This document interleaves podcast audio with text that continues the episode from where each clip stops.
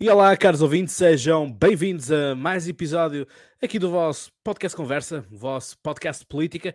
E pois é, isto no rescaldo em que vocês estiveram a acompanhar justamente no Instagram uh, o meu passeio no Cartacho. E portanto, é assim: acaba uma atividade do podcast Camisola Amarela, o meu podcast Ciclismo. Venho logo para aqui fazer política, portanto, uh, já ouvi dizer que, que o Bolsonaro está de olho numas venezuelanas. Enfim, eh, isto é caso para dizer, não é? Isto deixa-se estar atento. A gente não está controlando aí a fera, então aí a fera fica brava e vai fazendo bagunça e besteira, né? Mas, pô, aí as eleições, essas pesquisas estão erradas, né? Aí, a questão que a gente tem que perceber é porque elas erraram, pô, né? Ela será aí a vacina com esse microchip que põe as coisas aí no... Cloroquina que é a solução. Olha, vai. Bem-vindos! eu, eu tínhamos prometido no outro episódio um, uma pequena representação do, do, do Bolsonaro. Enfim, em tempo já consegui fazê-la melhor. Uh, depois deixei de a fazer, fiz mais a do, a do Donald Trump ao longo do tempo e perdi, perdi o jeito. Mas, Lucas, bem-vindo, Kleber, bem-vindo. E temos uma novidade que é o Gilmar Arruda, que também o Lucas tinha deixado a sugestão para, para vir. Uh, num próximo episódio. Na semana passada eu estava doente, portanto não se conseguiu uh, fazer, mas estamos cá, estamos cá, portanto estou recuperado. Gilmar, um abraço em particular para ti e bem-vindo. Obrigado, obrigado aí, meu amigo Cláudio, Lucas, Kleber. Vamos lá, tá chegando, hein? Daqui duas semanas. Exatamente, portanto, em pleno Halloween, não é? Portanto, esse foi o, o o título do. Foi um bocadinho a inspiração que eu tive para o, para o artigo que eu escrevi. A questão que o Dia das Bruxas está a chegar, não é? As bruxas não, as bruxas não existem, mas que às vezes que as há, há, não é? E o Kleber deve. Não sei se essa expressão existe algo semelhante no, no Brasil ou não, mas o Kleber deve estar. Um, já deve ter ouvido pelo menos uma vez ou outra algum português a dizer isto. Um, e portanto, assim, assim vamos.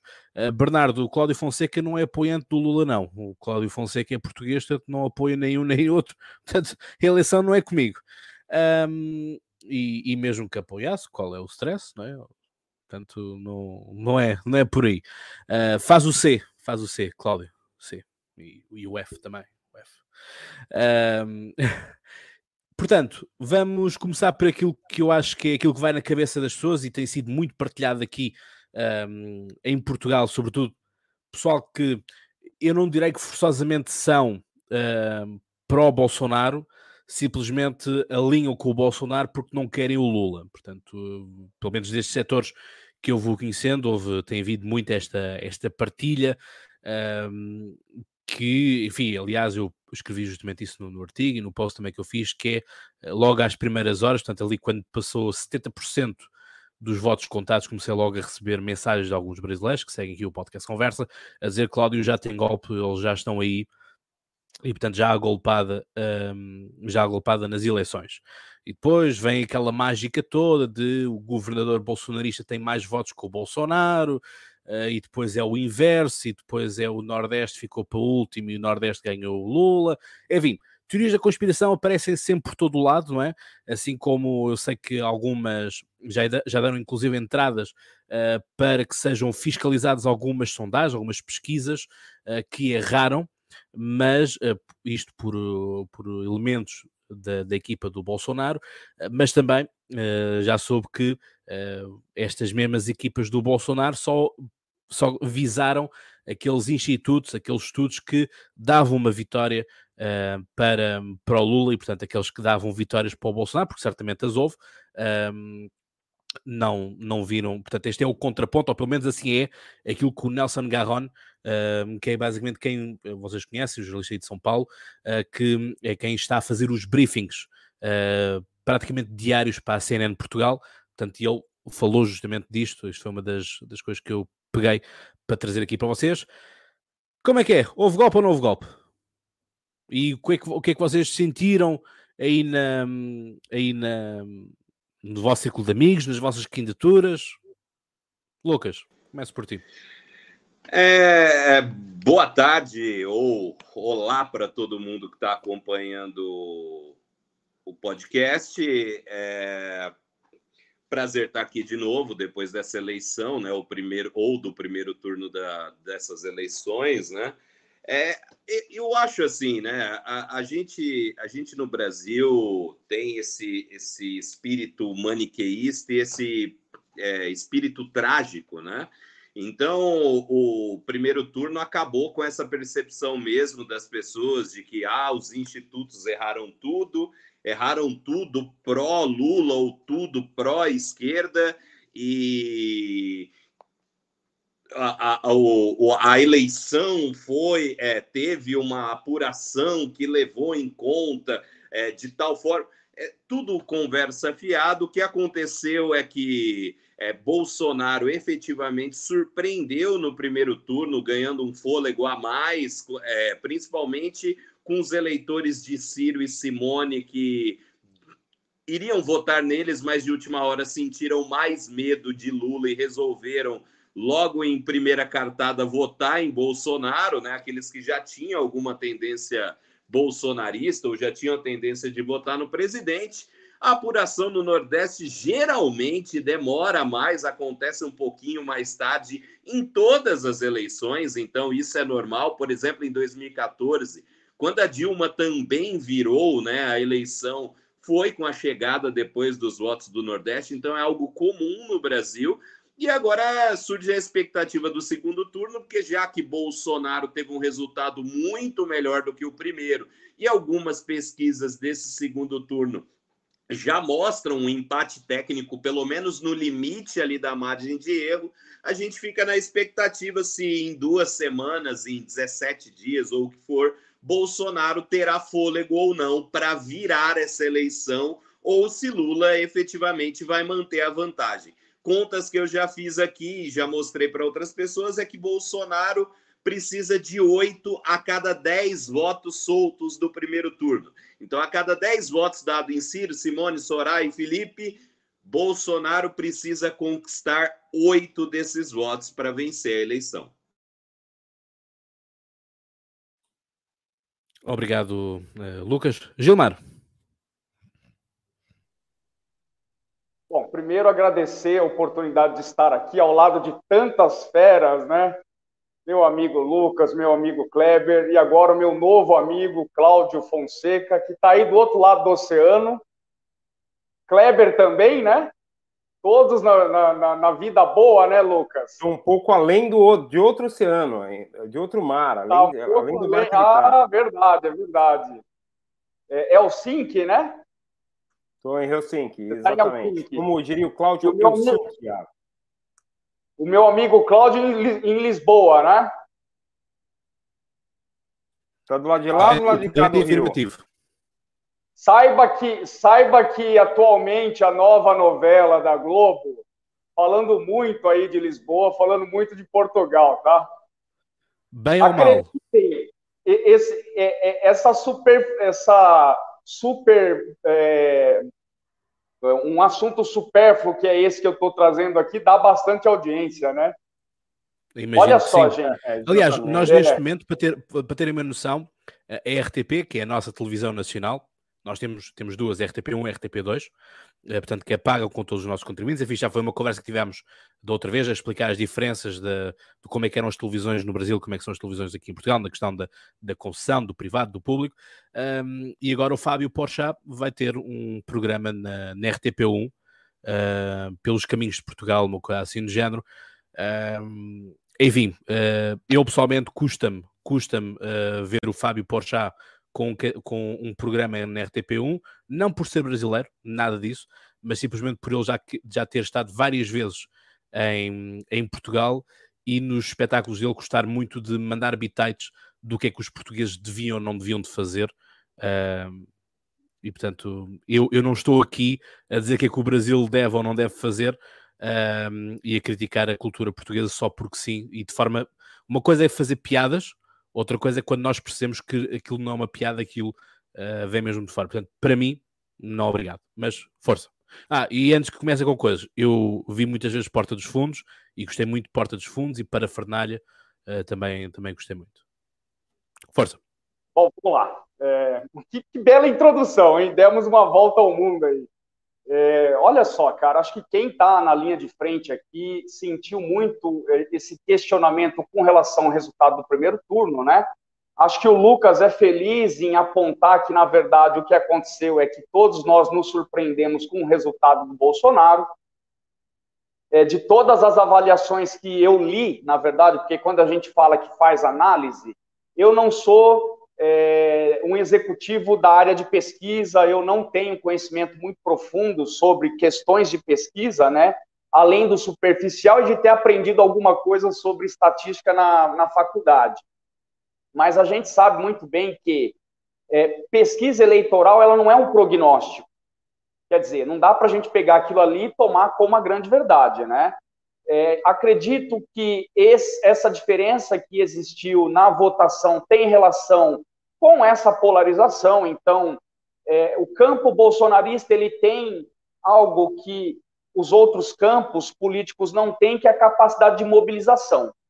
Então, assim, se eu pudesse sintetizar de uma forma muito simplória, é o seguinte, meu amigo, se a gente não for lá votar, estamos fodidos, porque nem, nem para o segundo turno a gente vai. Então, houve, é, assim, do ponto de vista prático, eu não estou questionando a metodologia do que se aplicou, tá? Porque isso é uma outra história. Mas houve, sim, uma capacidade de mobilização do campo bolsonarista, uma desidratação é, que já teria, né, acredito, é, por, por aquilo que já vinha se mostrando dentro das candidaturas que a gente é, chamou aí de, terceiro, de, de, terceira via, no caso Simone Tebet e Ciro, e esses votos de alguma forma migraram é, para Bolsonaro, além de uma incapacidade de detectar é, esse, esse movimento, não necessariamente da desidratação da terceira via, mas esse movimento de que Bolsonaro estava num, num crescente. Então, acho que o, o, a diferença é essa, né? Daquilo que se mostrou e o que efetivamente aparentou. Pelo que eu tenho observado, o primeiro turno é, foi, na verdade, o segundo turno, né? E a gente agora está no segundo turno, ou seja, é uma eleição com dois atores políticos desde sempre, né? E aí tem, tem muito a se questionar com relação a isso, mas enfim. É, Acredito que, do ponto de vista de narrativa do campo bolsonarista, questionar resultado de pesquisa é lindo e maravilhoso. Como o Lucas sempre fala, né? Somos pagos para fazer isso, então não vejo problema nenhum. Bolsonaro conseguiu, dessa forma, né? É, ao é, fazer esse questionamento mais contundente, eu acho que não poderia ser diferente.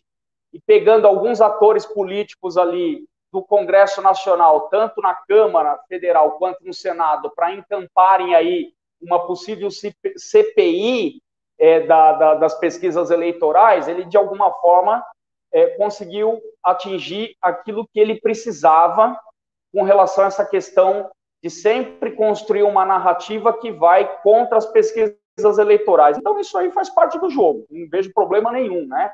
Agora, a gente, obviamente, enquanto profissionais da área, inclusive eu fiz um post no meu Instagram para me posicionar, eu acho que a gente, uma coisa é aquilo que é, temos que fazer enquanto contratados de atores políticos, né, que sinteticamente falando é a construção de narrativa, porque essa é a entrega que o eleitor vê, ele não vê o planejamento, o eleitor vê aquilo que ele é impactado.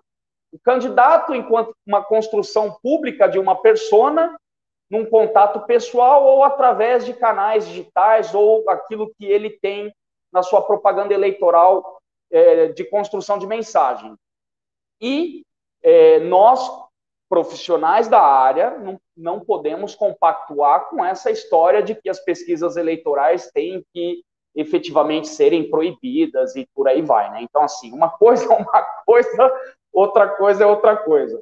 Com relação a, a, ao resultado, eu até peguei um livro aqui que eu tirei ele da prateleira.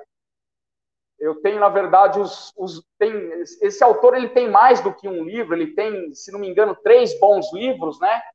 O Alberto Carlos Almeida, esse aqui é o voto do brasileiro. Então, assim que terminou o primeiro turno, eu falei, poxa, isso aí, isso aí não é novidade nenhuma, né? A gente já sabia que o campo lulista dominaria o Nordeste e que, e que possivelmente teria uma performance muito melhor do que foi a última eleição, em 18, porque o Haddad era um preposto do Lula, e muito diferente de ser o Lula, e a capacidade de transferência de voto de, de qualquer ator político é limitada, né?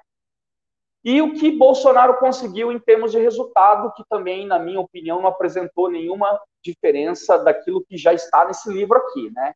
Desde o processo da redemocratização, principalmente a partir do segundo mandato de Lula, de 2006 para cá, esse perfil demográfico do voto, ele é o mesmo. O Nordeste vermelho, Centro-Oeste, Sudeste e Sul do Brasil, é, campo azul, agora o campo verde amarelo, o PSDB simplesmente não sei o que vai acontecer com ele, né?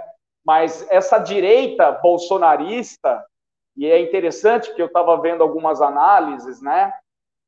É, de, de, de, um, de uma outra pessoa, e ela também questiona o tamanho desse campo bolsonarista, né? Porque a gente precisa entender que sempre existiu uma polarização na política aqui no Brasil, desde o processo da redemocratização, só que era representado por um outro ator político, mais ao centro, e hoje Bolsonaro, mais ali extrema-direita, acredito que só na narrativa, porque nas ações, sinceramente, eu não vejo é, é, fatos fatos tangíveis que o coloque lá naquele campo da extrema-direita. Então, eu acho que é isso, meu amigo. É, com relação ao primeiro turno, nenhuma novidade, já tem bibliografia falando sobre isso, não é? E com relação a essa questão da, das pesquisas, não é prognóstico, então a gente não pode levar ferro e fogo. Acho que as pesquisas mostraram, pelo menos, que exist, existiria sim dois turnos, e isso já é muito, num cenário tão incerto quanto o que nós estamos vivendo atualmente, né? E precisamos nos posicionar enquanto profissionais, porque não dá para ficar nessa história de que as pesquisas eleitorais precisam ser criminalizadas, etc, etc, etc.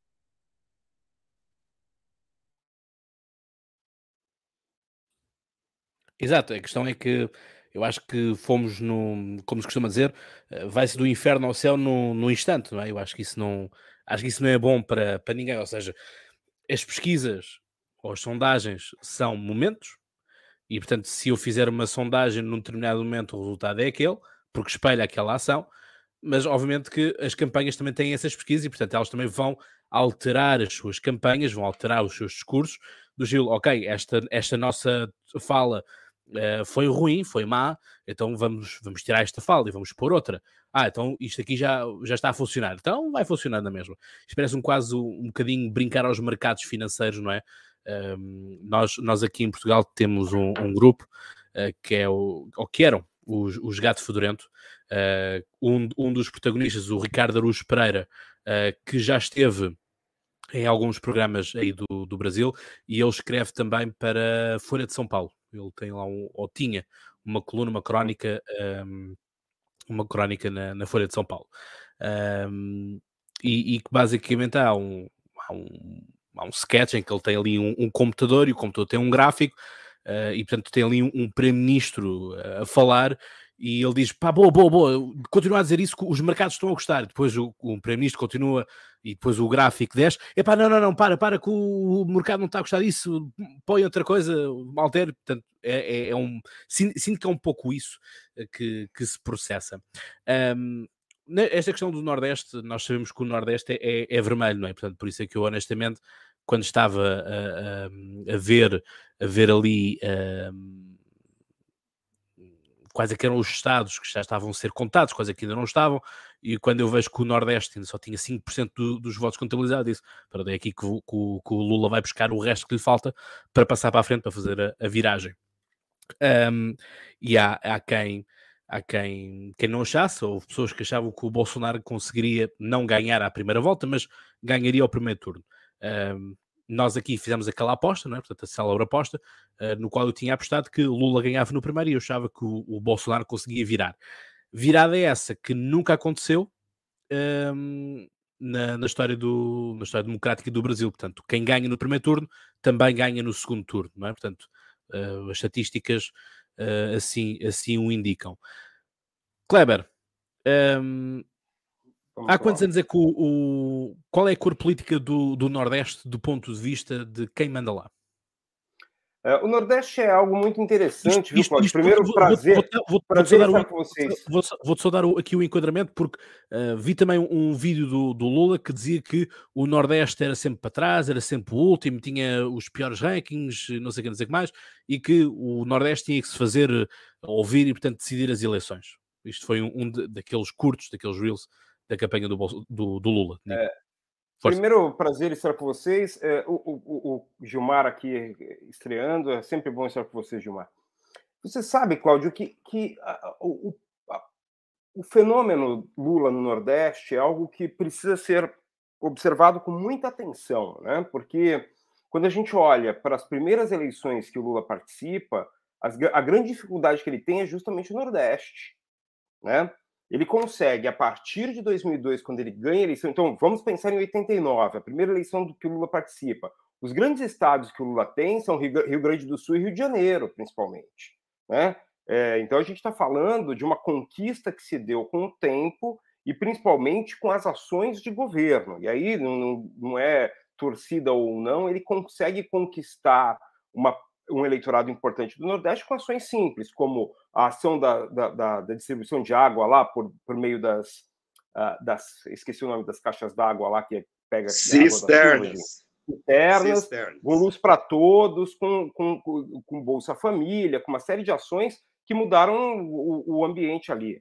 Então, assim, essa simplificação de ah, o Lula, o Nordeste é vermelho. Não, o Nordeste olhou para um cara que conseguiu trazer é, levar políticas públicas que fizeram sentido naquele momento e gostam desse cara. Não, não quer dizer que o Nordeste é, é socialista, é não sei o quê, essas, essas bobagens assim. Primeiro assim, Claudio, eu vou ser muito sincero com você. Quando a gente começa um programa como esse, com profissionais da comunicação política, duvidando de pesquisa, a gente já tem que falar para o eleitor, para quem ouve esse programa, que assim, nós somos profissionais de comunicação política, de marketing político. Então a gente não entra nessa, nessa discussão. Essa discussão é, é, é uma discussão de idiotas. Essa é uma discussão de, de pessoas que não estão preparadas para a discussão política. Então, assim, quando, quando é, é, assim, há erros de metodologia, sim, vamos discutir os erros de metodologia. Há uma questão básica. O objeto social, e aí desde sempre, desde que existem as ciências sociais, o objeto social ele se modifica quando ele nota que está sendo observado. É claro que sim. Então, é óbvio que uma parte do eleitorado bolsonarista foi instruída para não dizer que ia votar no Bolsonaro quando perguntado nas pesquisas. E isso é óbvio que, que, que modifica o, o resultado. Então, assim, a gente começou com uma discussão que não tem pé nem cabeça. É óbvio que é, não, não há golpe. Né? É uma bobagem sem igual. Por que, que alguém que ganha dinheiro fazendo pesquisa vai fazer algo contra mas lá está, si mas, por isso, mas por isso é que eu faço a pergunta para vocês, mas não é? Porque vocês tá é que estão no terreno. Você está levando em consideração os bolsonaristas que você ouve, Cláudio. E é, e é, todo, todo domingo que a gente participa, você sempre traz essa visão do bolsonarista, do bolsonarista, do bolsonarista, que no final das contas enche o saco, porque fica uma coisa assim, ah, pô, nossa, olha, pô, não, vamos, vamos ser. Aqui nós estamos falando com profissionais de comunicação e de marketing hum. político. Hum. Não, não, não é bolsonarista. E você gosta muito desse desse olhar bolsonarista, Cláudio. Eu, você sempre tem feito isso. Então, assim, vamos parar com isso. Então, vamos lá. Nós estamos falando de coisa séria. É óbvio que houve uma surpresa. Estamos. Por quê? Porque, então, mas não pareceu. Quando alguém, quando começa falando que se houve golpe ou não, é óbvio que não é sério, né? Isso é, não, é aí temos que esclarecer. Por que repara, funciona? Repara uma coisa, funciona eu estou aqui a tá transmitir, tá programa, estou aqui transmitir as, as dúvidas que as pessoas também colocam, não é? Não, não, Cláudio, Cláudio, mas toda vez é sempre a dúvida desse lado? Ué, e que, que, aí, que, aí, que temos um problema. é porque que você tem uma torcida. Não, tudo bem, não tem problema você ter torcida, mas não traga para o programa, senão fica chato. E todo, todo domingo a gente tem que começar falando as mesmas coisas. Então vamos lá, então vamos lá. Primeiro, a gente tem essa questão. Ou há erros metodológicos? Há, erro, há erros metodológicos, claro que há. Até porque a situação da pesquisa é muito diferente da situação do voto. E aí a gente poderia ter inúmeras adaptações, inclusive entregar para o para o respondente um tablet para ele votar. Seria muito diferente, você eh, faria com que aquele momento fosse muito mais parecido com o momento do voto. A pergunta estimula o cara a, por exemplo, é, é, dar uma resposta equivocada, errada para o pesquisador, mas não vem ao caso. Então, é, o, o, presidente Bolsonaro tem uma capacidade de chegar a alguns cantos e principalmente criar este essa ideia de olha eu é, existe um sistema contra mim que pega um bando de gente e pega bem mesmo. Para o eleitor isso faz sentido. Para a gente não. A gente sabe que isso é bobagem, até porque ele gasta milhões em pesquisa. Eu vou dar um exemplo para você. Eu, eu acompanhei um processo eleitoral no início do ano em que havia uma ideia de que um grupo político que não era o grupo político do poder poderia ganhar a eleição. O que aconteceu quando as pesquisas, quando as sondagens mostraram isso? Os eleitores do grupo político do governo foram estimulados a ir para o voto para manter as benesses daquele governo. E não houve em nenhum momento, neste país em que eu estou falando, uma bobagem de dizer que houve um golpe. E eu estou falando de Portugal. Em Portugal tinha pesquisa uma semana antes dizendo que o PSD ia ganhar, Cláudio.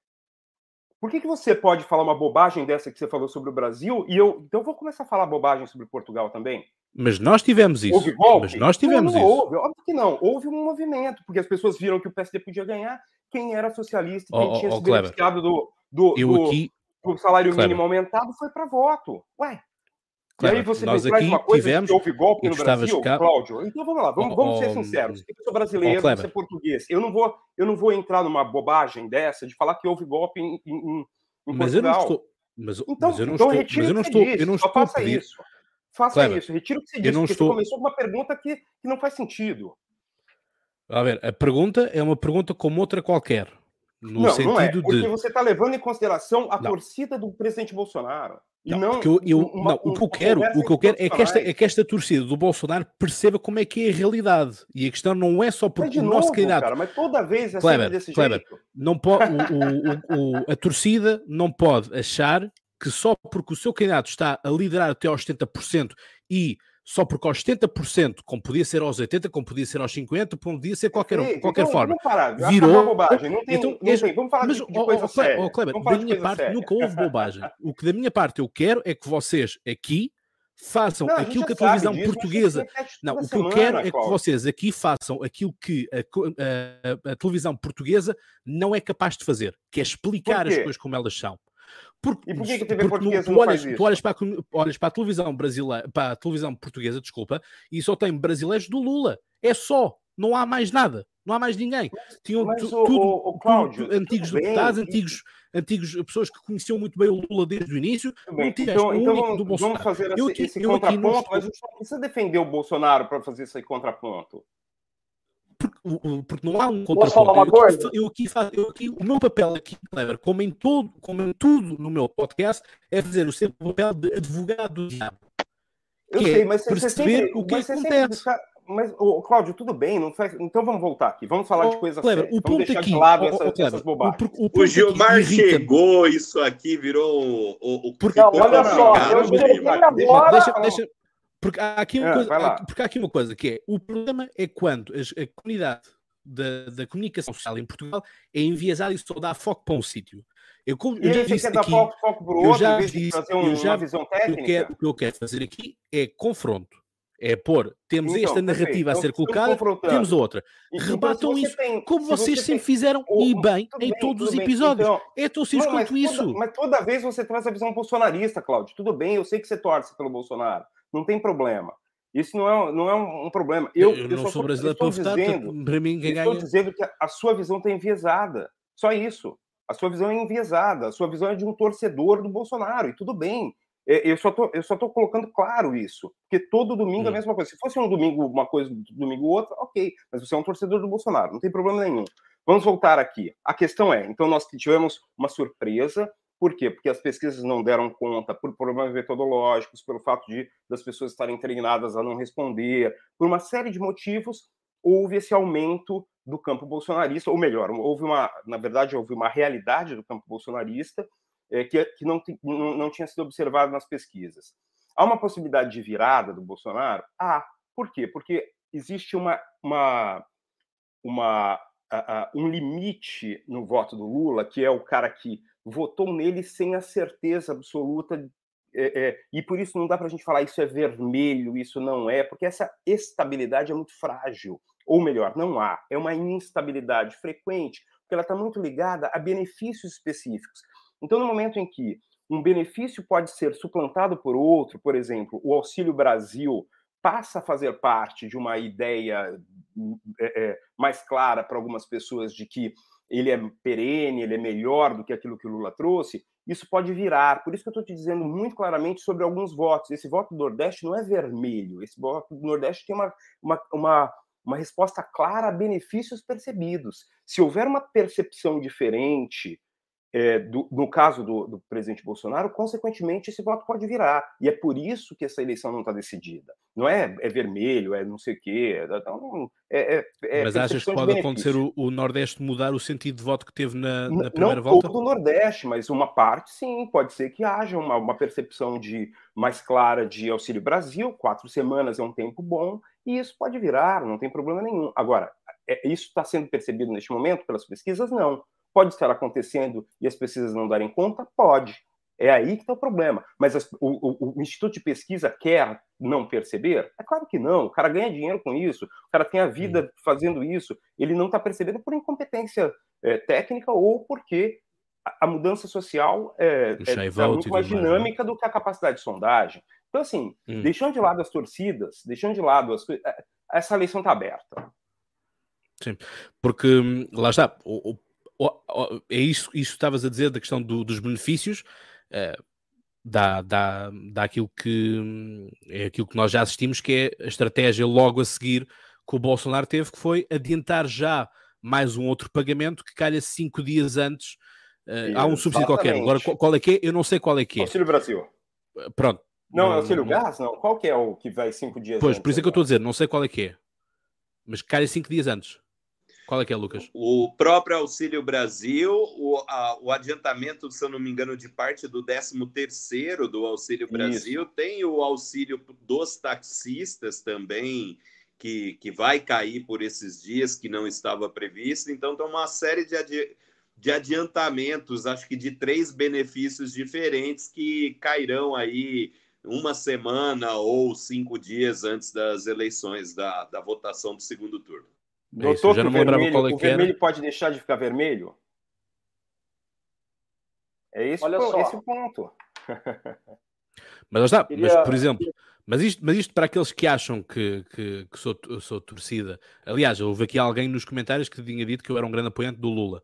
Portanto, as perspectivas bom, são, é bom. são, diferentes, não é? É divertido, cara. Eu também. Todo mundo acha Portanto, que eu torço para cada um, cada dia eu, eu sou torcedor de um. Portanto, é aquela coisa, dizerem que eu sou torcedor do, do, do Bolsonaro, é, lá está, volto a dizer, isso é contra a natura porque eu não ganho nada com Tava isso. Sem graça campanha, aqui, pô. Tinha que ter não... uma briga, ô Claudio.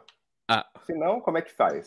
É, mas o ah, não, problema, tá, mas tá, o problema, muito o problema triste aí, isso aqui. Tava, muito, tava muito de boa. É, aí o Gilmar é. chegou, o negócio. Os caras me deixam meia hora sem falar. Aqui. Abrem o microfone para mim, eu tenho que arranjar uma treta. Pô. É, mas a questão, a questão é: neste momento deve estar um uh, lulista qualquer a fazer um corte e vai postar a dizer o Clever expõe que o, o Cláudio é bolsonarista e tudo mais. Portanto, olha que bom, já, obrigado, obrigado, olha Clever. Olha o engagement.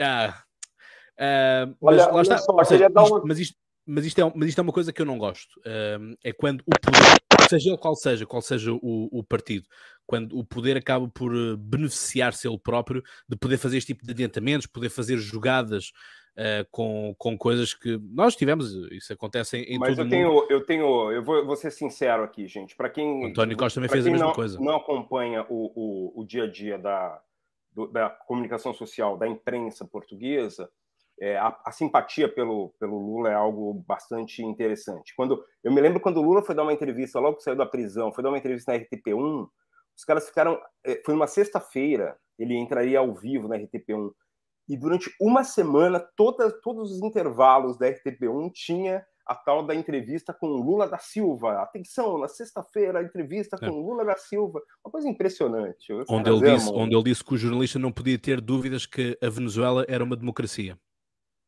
Exatamente, exatamente essa. Gilmar.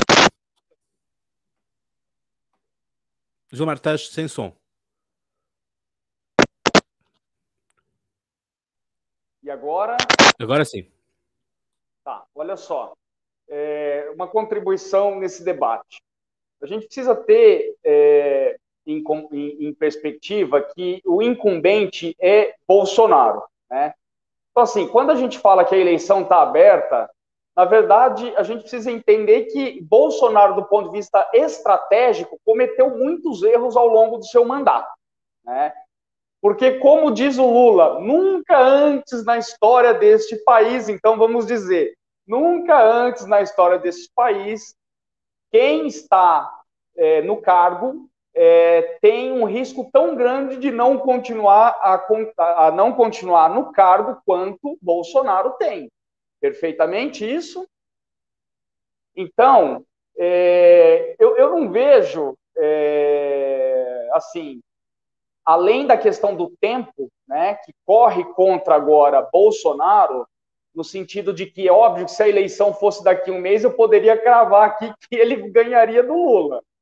Porque quando a gente vê indicador, inclusive é, relacionado à performance do governo, melhorou muito. Né? É, talvez na ponta, a hora que o cara vai no supermercado, a inflação ainda continua batendo, mas preço de alimento também começou a cair. Então a gente está num cenário onde as coisas começam a estabilizar. Agora, se o governo tivesse feito a lição de casa, o Lula nem existiria, nem, aliás, estaria disputando esta eleição. Então eu tenho uma visão muito pragmática com relação a essa questão. Quem corre o risco de ganhar é o Lula e não o Bolsonaro de perder. É, é, é essa a diferença que, que, eu vejo na coisa. Então, quem está na frente é o Lula. Se a eleição fosse hoje, eu não teria nenhum pudor em dizer que o Lula ganharia.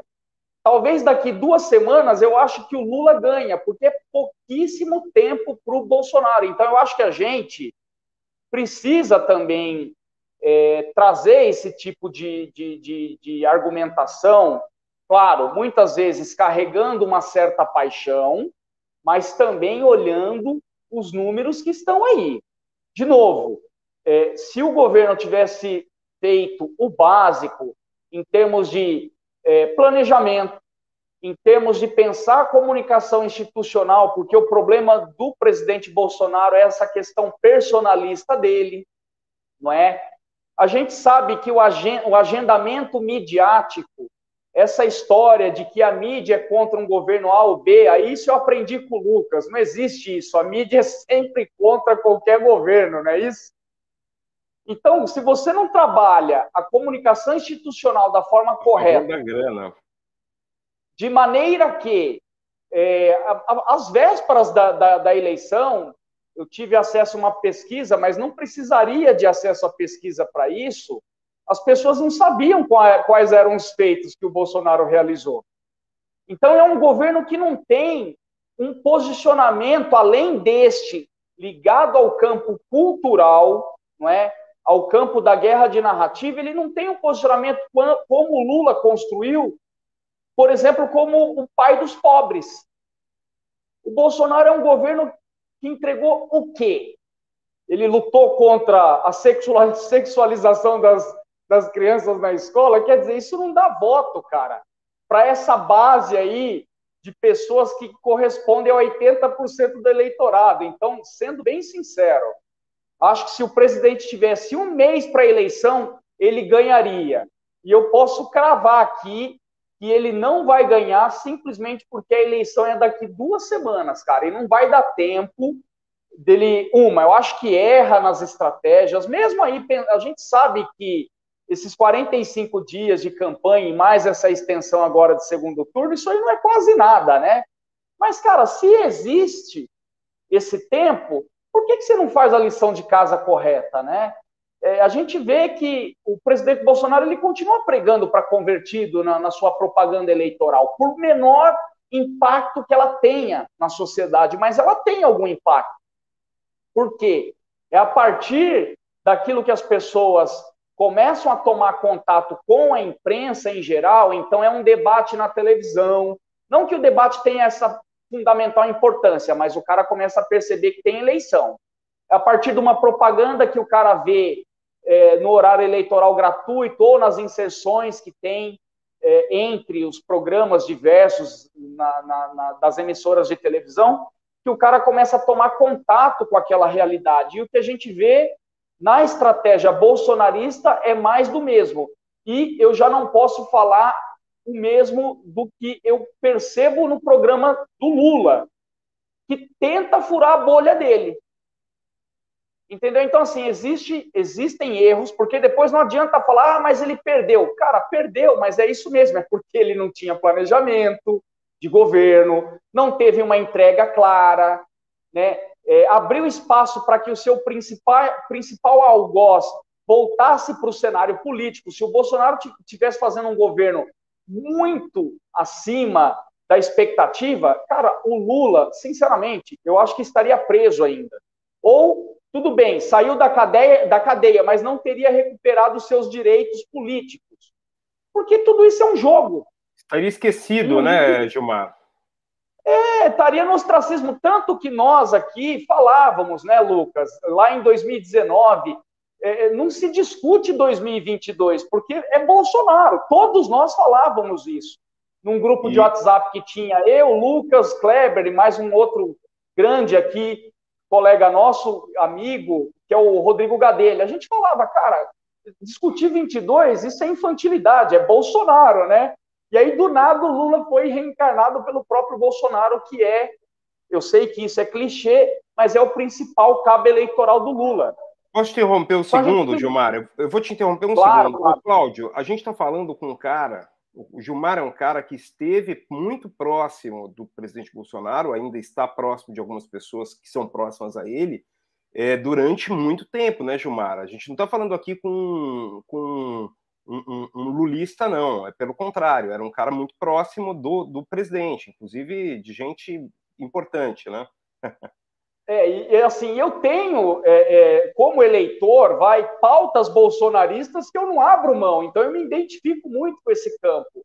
Agora, eu não posso tapar o sol com a peneira, cara, porque a gente vê, de novo, é, se fosse é, muito acima da média, cara, Bolsonaro já teria liquidado essa eleição no primeiro turno. Então, essa história de que ele vai virar e não sei o quê, eu não acredito em nada disso, porque não dá tempo. Ele não fez isso nos quatro anos, não é em duas semanas agora que esse sentimento, essa onda, é, que não tem mais o antipetismo como foi em 18, como foi em 16, quando João Dória ganhou a prefeitura na cidade de São Paulo no primeiro turno, cara. Entendeu? Então, assim, é, é, eu sou muito pragmático, sei que isso irrita muito, é, principalmente pessoas do campo bolsonarista, mas eu não posso fazer nada, cara porque eu não quero estar sentado ao lado da história daqueles que atuam dentro desse mercado e que analisam as coisas com um viés apaixonado. Então, mesmo estando lá do outro lado do balcão, como o Kleber aqui bem descreveu, eu sou um crítico ferrenho de coisas que, obviamente, deixaram de ser feitas e que agora aparecem magicamente, né? Muitos profissionais aí é, próximo do presidente Bolsonaro com soluções milagrosas daquilo que a gente sabe que muito dificilmente vai conseguir log lograr êxito. Isso nem, nem milagre nem milagre religioso funciona, não é? E portanto, esta semana foi, se, não estou enganado, foi um, as procissões de Santa Aparecida, não foi? Foi esta semana, certo? Perfeito. Isso. E, e, portanto, isto foi uma das coisas que eu já tinha dito uh, para aí há uns três ou quatro episódios para trás, uh, que às vezes uh, não é a própria campanha que comete erros, é muitas vezes aqueles que circundam as campanhas ou, ou, ou aqueles que se querem ser micro embaixadores, da, micro representantes da campanha, que vão prejudicar muitas vezes o próprio candidato que eles uh, que eles próprios uh, apoiam, não é? E acho que aquilo que aconteceu uh, no santuário, acho que foi horrível, porque para já não faz, para mim, não me faz sentido ir para uma camisola de futebol, seja ela qual seja, para um santuário. O Cláudio, olha isso... só, é, eu vou falar só mais um pouco aqui antes do Lucas Força. falar. É, é, é um, um, somatório de, de, de, de é, ações que deixaram de ser feitas e ações erradas que foram feitas. E não é na campanha agora, porque o Bolsonaro está na campanha desde 1 de janeiro de 2019. Ele sempre esteve em campanha eleitoral, tá? Então, a gente precisa também parar com essa mania de ter uma visão muito simplista da coisa, é porque foi se cristalizando uma imagem de um ator político enquanto presidente da República. E aquilo que o Kleber falou, eu acho que, que é certeiro, né? Quando a gente olha para essa camada da sociedade que a gente sabe, por questões de estrutura, né, aqui do nosso país, que elas têm um poder de definir o próximo presidente da República, e essa camada está muito ligada a aquilo que elas têm como é, percepção do que recebem de benfeitorias, se você não tem política pública direcionada para ela, é obviamente que você, enquanto ator político, não está fazendo a lição de casa correta, né? Então, Lula fez muito bem isso. Então, a gente precisa entender o que, que Bolsonaro deixou de fazer para é, conseguir criar é, um, um, uma barreira é, é, e, e, essas ameaças que hoje ele tem de simplesmente perder a eleição. E uma outra coisa muito simples, a gente inclusive estava discutindo no nosso grupo aqui do WhatsApp, né? É, é, agora, não é, corrente, nesse momento, uma discussão sobre a questão de uma fala do presidente, é, de um vídeo que está circulando aí nas redes sociais, no YouTube, é, sobre venezuelanas aqui no Brasil. E eu fui impactado, o Kleber chamou atenção nisso ali no nosso grupo, por um anúncio feito pela equipe é, lá do presidente Bolsonaro, que já entregou mais de 20 milhões de, de, de impressões desse anúncio. É, falando o quê? Que Bolsonaro não é pedófilo. Ou seja, gente, olha só como é simples, hein? Se eu sou marqueteiro de qualquer um, você acha que eu vou querer amplificar uma, uma mensagem negativa? Isso é uma loucura, cara. E já está lá na Folha de São Paulo. Aliás, não é 20 milhões de impressões, não. 20 milhões de pessoas impactadas. Ou seja, ele levantou a lebre para muita gente que nem estava sabendo dessa coisa, cara. Mas qual é a isso jogada? É um é erro. Não... Isso é um erro muito grave.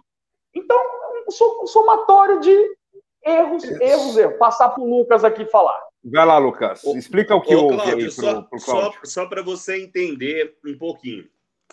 A campanha, esse segundo turno, a gente tem um carnaval bem brasileiro de fake news de ambos os lados, né? Em Sim. 2018, quando você tinha uma comunicação muito vertical do Bolsonaro e o PT não conseguia é, algo que, que fosse equivalente, esse ano o PT, com a ajuda do André Janones, do Felipe Neto, tem retribuído na mesma medida. Então a gente já passou aqui no Brasil por discussões se Bolsonaro era da maçonaria ou não por conta de um vídeo dele na maçonaria. Já passamos por isso discussões se Lula era satanista ou não por conta de um satanista fantasiado. Que disse que ia fazer que dizia, com o curiado, sim. Isso, etc. Esse, esse, tipo de discussão relevante. Que se aliavam o até com o diabo. O problema é que é o seguinte, eu tenho dito isso para todo mundo. É, o Lula ele não tem perdido tempo de campanha dele, dele, Lula, para responder às fake news. Ele tem adotado o, o, sistema que aqui no Brasil a gente fala: a caravana passa, os cachorros latem e eu sigo o meu caminho é isso que o Lula tem trabalhado. Ele tem continuado com a narrativa dele de que vai gerar empregos, de que vai gerar renda aos mais pobres, de que vai fazer o brasileiro voltar a comer picanha e a tomar cerveja. Enquanto isso, Bolsonaro, que é quem precisa do tempo para ganhar as eleições, porque o tempo é essencial para o Bolsonaro vencer as eleições ou virar as eleições, todos os dias tem perdido tempo tempo explicando as fake news, as notícias falsas da campanha do PT. A última foi uma entrevista que o próprio Bolsonaro diz em que ele relata que estava andando de moto na rua, tirou o capacete, viu duas meninas de 14 ou 15 anos e ele cita a expressão pintou um clima. Eu, assim, eu não vou nem justificar o presidente Bolsonaro eu nem acho que, a, que, que ele esteja querendo dizer aquilo que a campanha do PT quer dizer. E ele diz que entrou na casa das meninas tal. eu nem considero verdade o que a campanha do PT está querendo dizer, mesmo saindo da boca do Bolsonaro. Ele perdeu é um tempo. Ele perdeu um tempo enorme querendo explicar isso, fez uma live de madrugada para explicar isso, ou seja, em vez dele fazer campanha para ele, ele perdeu tempo da campanha dele para explicar a fake news dos outros. Não bastando isso, ele gastou 258 mil reais em anúncios do Google para dizer Bolsonaro não é pedófilo. Só que assim, é, é, é ele é, disse que Bolsonaro que, é assim, pedófilo, né? Pô. É, é, não, e, e, não e os anúncios. Né? É, exato. E assim, um assunto que a campanha do PT levantou, o Bolsonaro gastou dinheiro para levar esse assunto para mais pessoas. Funciona um assim detalhe, campanha... Só, só, só para te falar, é, um dia antes da, do debate, ele de madrugada estava fazendo. Hoje tem debate, né? Daqui a pouco. Hoje, sim. Ele estava fazendo live de madrugada, isso quer dizer, ele não dormiu. Então ele vai chegar no debate destruído, com medo do Lula perguntar sobre isso. Então, Mas já vamos ao debate. Já vamos ao debate. Vai perguntar, vai perguntar. Não, não, já, assim, já, já, vamos falar, já, vamos falar, do debate. Não, não gastem já tudo sobre o debate. É, é, que meu, meu horário está complicado aqui. Vai lá, só para finalizar e a gente já passa para o debate. Então, Cláudio, o básico de uma campanha eleitoral é não seja pautado pelo seu adversário. A partir do momento que o seu adversário pauta a sua campanha, você perdeu a campanha e perdeu o controle da narrativa. E é justamente isso que tem acontecido na campanha do Bolsonaro. Agora eu só abro a boca para falar do debate e das considerações finais, que eu quero ficar com meu amigo Kleber até o final. Exato. Deixa eu só, é, deixa eu só fazer um complemento ao que o Lucas falou aqui.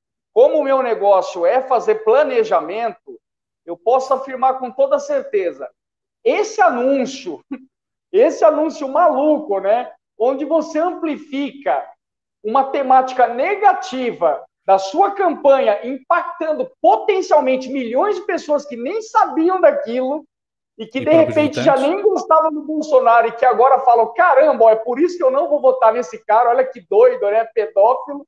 Esse anúncio, cara, isso é falta de planejamento.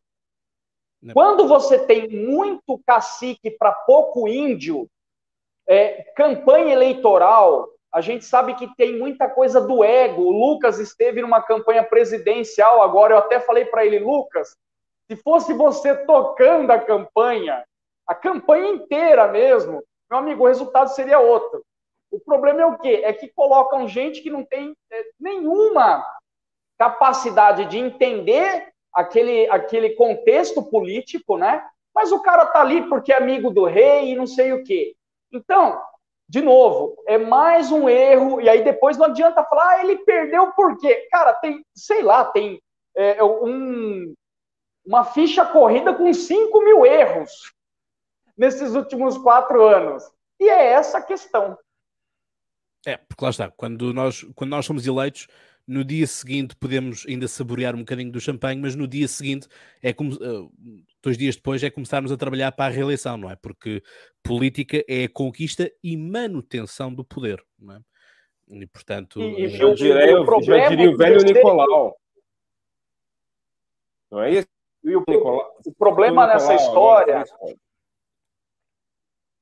O problema é que você precisa de tempo para muitas coisas, né? O tempo na política não é essa, essa argumentação é, vazia sobre o período eleitoral, porque é uma questão óbvia essa, né?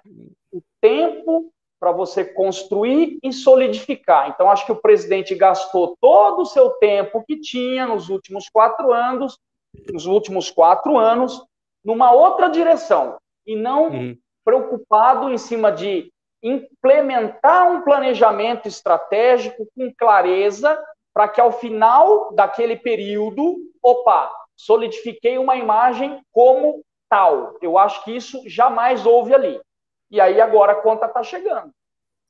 É, lá está. Isso foi, um, foi uma coisa que nós falámos, julgo que foi logo no segundo ou terceiro episódio, eh, que foi isso também, logo das primeiras coisas que tu disseste, Gilmar, que é, na narrativa, uh, Bolsonaro pode ser extrema-direita, mas depois nos factos, naquilo que é o vida corrente, um, não o é. uh, ou pelo menos não, a pauta não estará nesse, nesse caminho.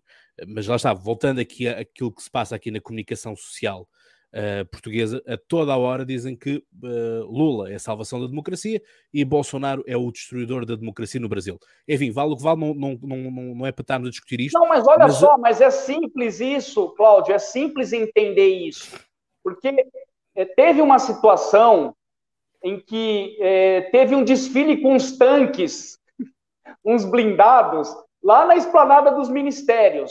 E Sim. era num dia que aquilo não podia acontecer de forma alguma, porque é, daria a impressão de que aquilo seria uma afronta ao STF e ao Congresso Nacional. Então é óbvio que se o presidente promove esse tipo de ação, não é que é porque ele tem toda a autonomia para dizer, olha, amanhã pode suspender esse desfile aí, hein?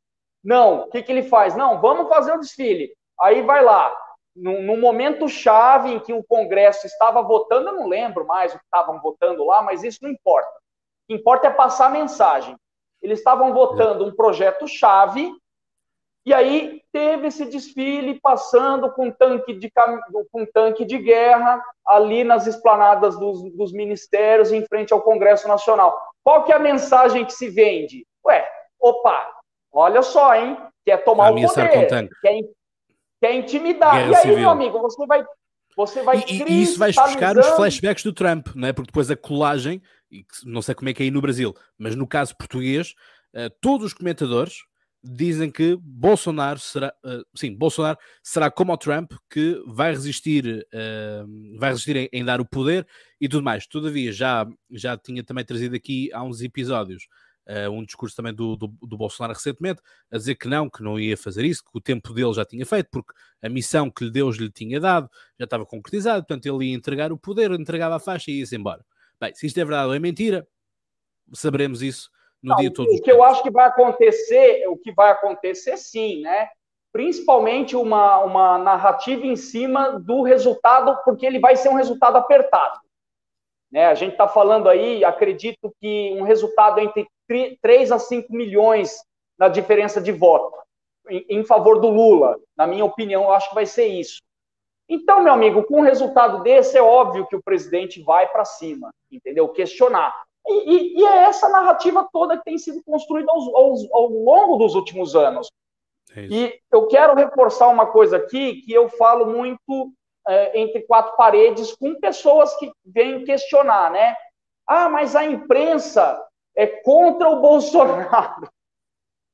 O sistema é contra o Bolsonaro. Fala, meu amigo, para com essa idiotice.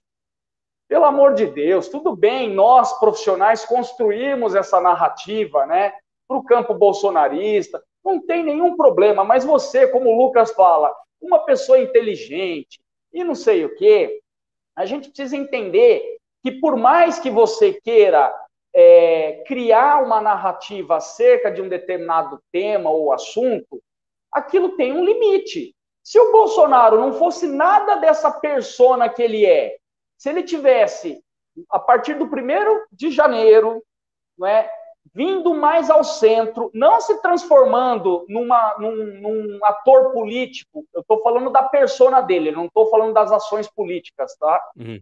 Mas da persona dele, um tom menos agressivo e não sei o quê. Você acha que ia ser ruim para o presidente se ele fizesse isso? E você está entendendo onde eu quero chegar? Fic, ficaria, sim, se eu fizesse isso, passaria a ser o discurso de afinal ele não é assim tão mau quanto dizem, não é? A questão claro seria, que não seria seria o, o para ele, até porque numa, numa tacada desse, automaticamente ele aniquilaria o Lula porque o Lula só existe porque ele é o contraponto ao Bolsonaro. Você mesmo falou aqui, Cláudio, a imprensa aqui em Portugal vive de dizer que o Lula vai resgatar a democracia. Ué, mas é essa narrativa mesmo. Porque quem construiu isso não foi a imprensa.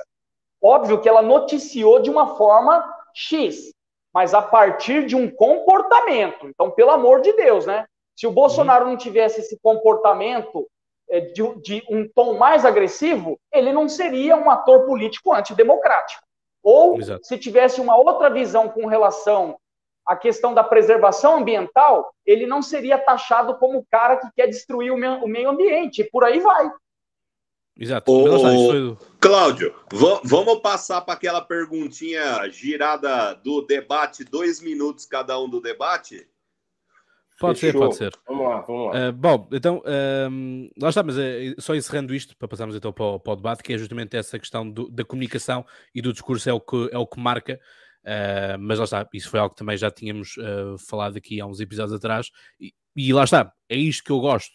Por isso, não sou torcedor de rigorosamente nada, mas simplesmente faço aquelas perguntas que são chatas, que irritam, mas têm que ser feitas porque é com a pergunta, é com porque para mim a ciência é feita com perguntas, com questionamentos, claro. em que justamente vocês, o, e até foi o Lula que deu mais foco nisso enquanto, enquanto, enquanto jornalista, que esteve a fazer quase uma história da, da, da imprensa e da, da comunicação social uh, brasileira e de como é que era o comportamento da Globo quando estava o, Lula e por aí vai. Portanto, quando eu faço estas perguntas que podem parecer que vêm realmente de algum lado uh, bolsonarista, mas é porque é mesmo isto, porque se, então, se existem bolsonaristas a verem este podcast, então vamos fazer as perguntas que eles fazem e vamos responder, porque para mim a democracia e o, e o debate em democracia ganha-se em trazer aqueles que são contra nós para dentro de nossa casa, fechá-los em nossa casa e batê-los batê uh, todos em nossa casa e não poderem sair da nossa casa. Mas isto é a minha forma de estar. Bom, Perfeito. vamos então para o debate. Eu concordo com você, Claudio. Claudio, só para só é, passar por cima disso.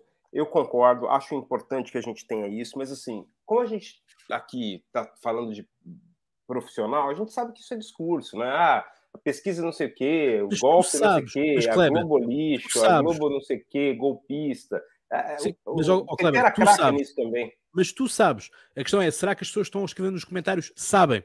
Perfeito. Essa é que é a questão. Então a gente tem que deixar claro para eles. Tem que deixar Pronto. claro. Isso mesmo. Por isso, é que eu, por isso é que eu posso fazer as perguntas, podem parecer um certo viés, mas é justamente para os trazer para aqui, explicar e siga. Perfeito. Portanto, Perfeito. Porque, obviamente, não, não, não pode haver.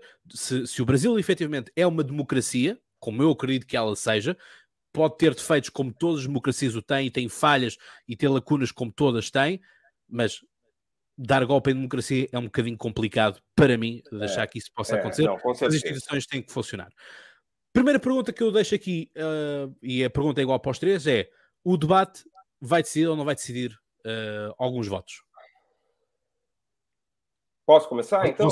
Podes começar, Kleber. Vocês em parte já... Então, já que eu estava... Aí eu já fico mais tranquilo aqui, porque realmente o horário está me complicando. Eu percebo. É, percebo. E, e obrigado. Daqui, eu tenho que, daqui a pouco eu vou ter que acordar no meio da noite para assistir o debate. É, então é, é, é isso. É, o debate não decide, mas o debate pode. É, o, o, debate é um ambiente em que se pode perder voto. Eu acho difícil que, difícil que alguém ganhe voto nesse debate. Agora, a performance pode fazer com que alguns aí percam votos. O presidente Bolsonaro fica em risco nesse momento, porque é provável que ele não tenha se, se preparado tão bem, justamente por esse, essa crise de hoje. E é, o ex-presidente Lula precisa também ficar muito esperto, porque ele tende, nesses momentos, a uh, entrar de salto alto. Foi o que aconteceu no último debate. Ele, ele achou que estava de salto, que, que, que ele estava dono da situação e ele foi desestabilizado por um maluco qualquer que apareceu lá, o tal do padre Kelman, e se desestabilizou. Então tem, tem, tem que todo mundo ficar esperto. Duvido que vá decidir. Esse é um debate morno. A tendência é que seja um debate morno e que o, se, se houver algum desespero, é, fique para o debate da Globo, que em geral. Vai haver mais debate, algum debate? Tá? Qual é que é vai, o vai. debate? O da Globo, o da Globo está confirmado, né, senhores? Sim. Dois dias okay. antes, é quinta, quinta-feira antes da eleição. Ok, força. É já, já, respondeste, né, Kleber? Okay. Já, vai lá. Gilmar. Bom, vou falar aqui para deixar o meu amigo Lucas fechar.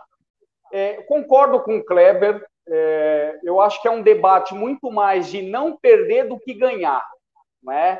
É, dificilmente. É, e aí a gente precisa entender, né? Qual é o tamanho dessa audiência. Agora, o mais importante é o que se faz nesse pós-debate. Né, a gente tem as redes sociais, que lá no passado não existia, então você faz um recorte aqui e ali. Acho que o Bolsonaro vai dar uma de doido aí, tipo o padre Kelmo, para desestruturar o Lula. Então é um jogo onde você não pode escorregar na casca de banana do seu adversário, meu amigo. Agora, eu acho que não é isso que define. A gente está numa, numa eleição que tem um voto muito cristalizado, né? Em função de dois atores políticos com um nível de conhecimento é, do eleitorado muito grande. Então, acho que, é, de novo, a estratégia é, no mínimo, no mínimo, não perder.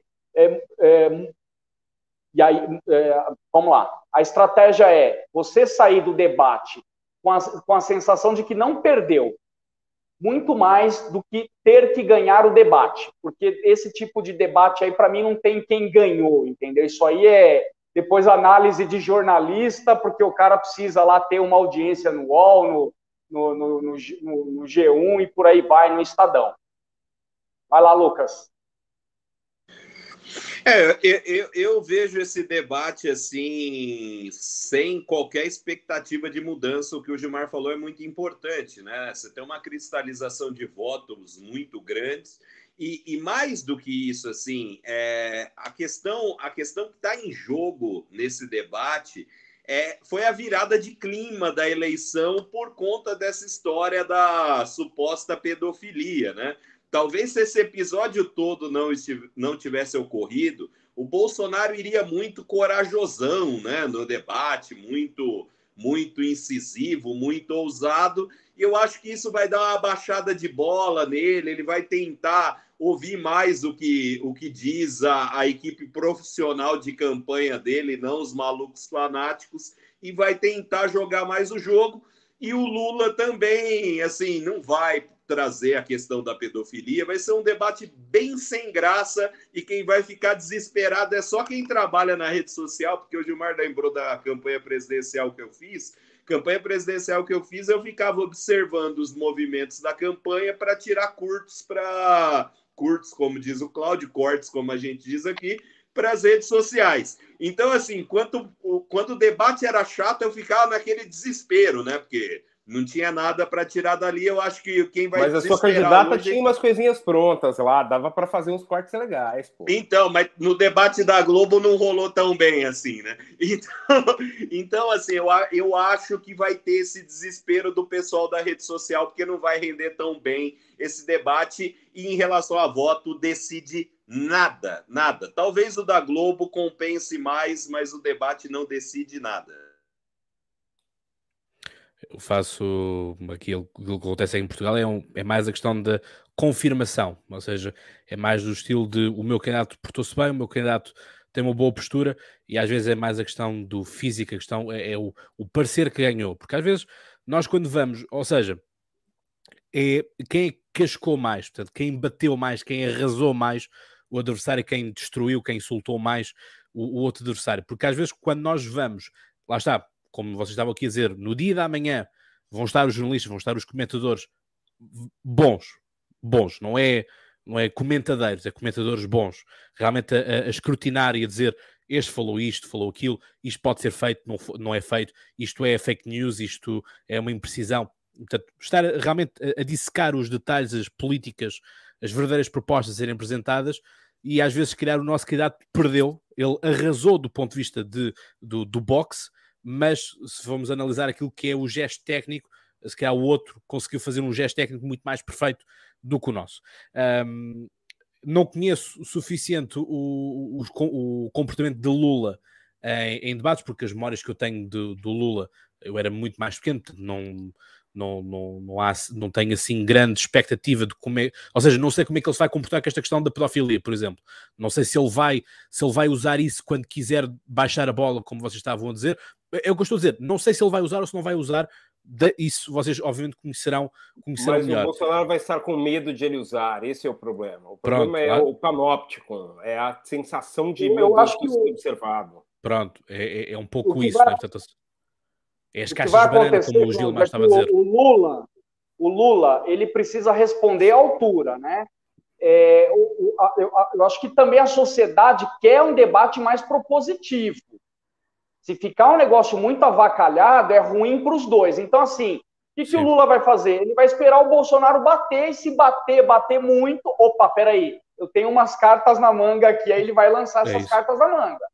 O que ele não, pode eu, fazer eu não é acho que é esse o debate para isso, não. Eu acho que o debate para esse, para essa, essa troca vai ser o último. Este vai ser todo mundo com medo. É, não, mas vamos. A, a, gente depende do comportamento do Bolsonaro, porque o comportamento é, do Lula é mais previsível. Né?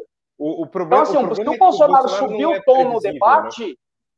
se ele sobe o tom no debate, o Lula ele precisa ter um tom também que se iguale.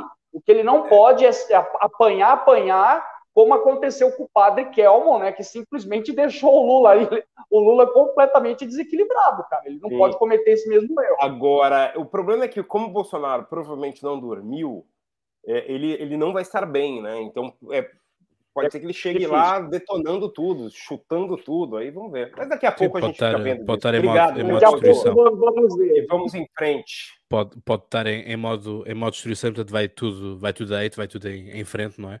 Portanto, vamos, vamos esperar e obviamente que o nosso, o nosso episódio da próxima semana será, será com essa tónica, não é? Portanto, será sobretudo com confirmações ou desconfirmações do, das nossas previsões, ou seja, se estávamos à espera que as cascas de banana aparecessem ou não aparecessem, uh, comportamentos, saber se esta questão então uh, da, da, pedofilia, por exemplo, vai, vai vir à tona de alguma forma, hum, pode, pode não ser tão explícita, mas enfim, deixar aquela aquela uh, picotada uh, mas que, mas que incomoda, não é?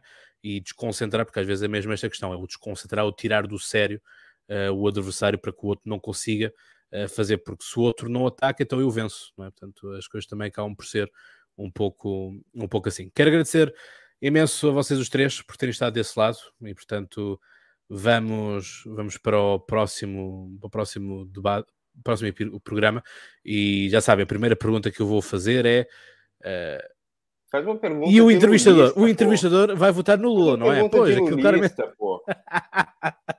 Caras bolsonaristas, seus amigos de brasileiros que vivem em Portugal, todos bolsonaristas, aí você traz essas perguntas. Olha, mas o Lula, o Lula ganhou as eleições aqui em ganhou, Portugal. É incrível, incrível, ganhou. Eu, eu não esperava. Quando o Bolsonaro, não. quando nós tínhamos falado disto, lembram-se que eu vos tinha é. dito que o Bolsonaro tinha eh, em Lisboa Portugal tinha sido o único país da Europa, ou dos poucos países da Europa, onde o Bolsonaro ganhou, porque o resto dos outros tinha sido o Haddad que, que, tinha ganho.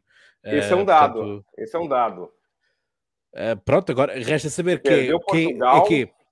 Pois, mas agora aqui resta saber qual é a leitura. Que é, na altura votaram aqueles que saíram do Brasil por, em discordância com as políticas de Dilma, Dilma uh, Rousseff, e se estes votos que agora foram para o Lula são daqueles que saíram por não concordarem com, com, com o Bolsonaro.